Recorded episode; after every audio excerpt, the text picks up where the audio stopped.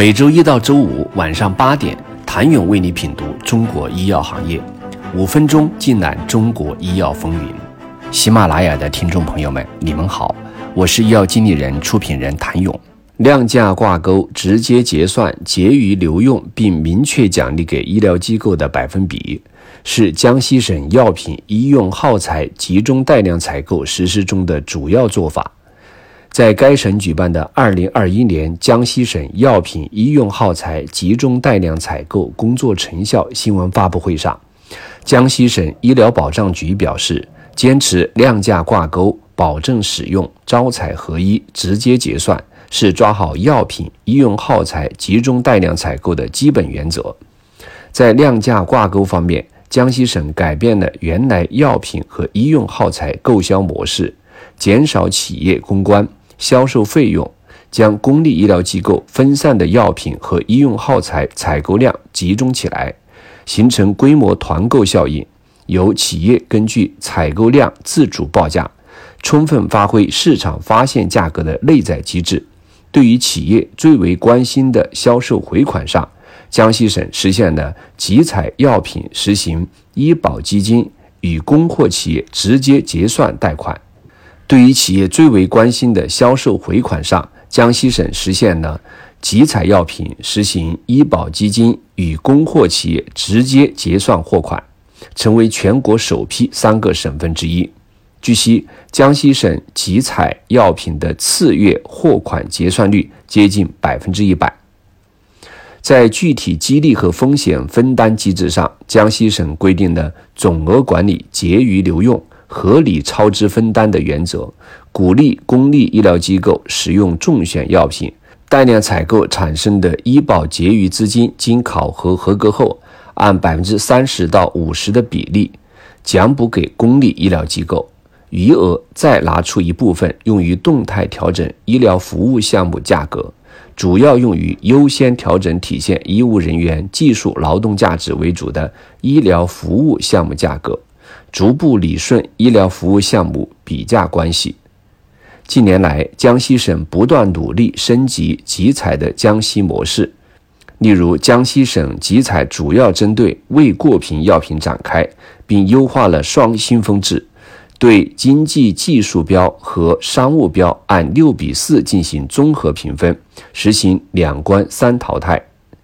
即投标人经济技术标得分低于七十分的直接淘汰。按比例未入围商务标的直接淘汰，两关过后综合评审得分低于七十五分的直接淘汰。由于未过评药品缺乏金标准，江西在全国率先引入药品质量检验指标，对未过评药品质量把关，突出质量安全标准，按照药品实验检验值评分，得到国家医疗保障局充分肯定。在品种选择上，江西省取用量大、采购金额高且竞争充分的药品；在中选规则上，不为低价市取，取报价最低的一家企业和综合评审得分最高的一家企业的产品拟中选，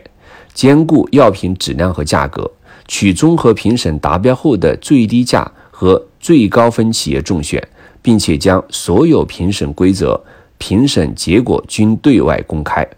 在评分规则上，江西也更加细化。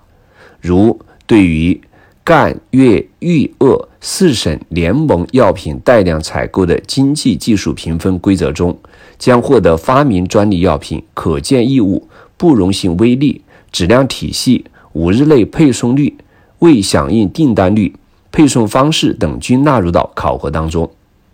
数据显示，二零二零年江西省完成的首批未过品药品带量采购，六个药品产生中选结果，平均降幅百分之六十，最高降幅百分之九十六，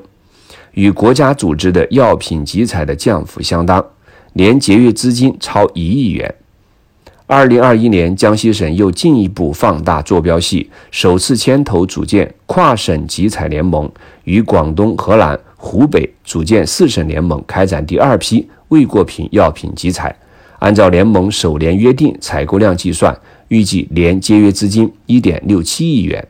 与此同时，江西省还将药品集采的经验做法复制到医用耗材领域，在首批开展的冠脉导引导管和冠脉导引导丝集采中，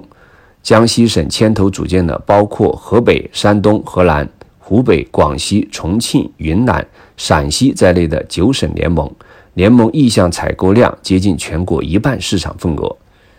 据江西省医保局透露，自2019年12月20号执行第一批国家组织药品集采中选结果以来，江西省先后落地十三个批次药品医用耗材集采中选结果，涵盖224个药品、三类高质医用耗材、两类检测试剂、一类低质医用耗材等多种类型，其中药品平均降幅62%，最高降幅98%。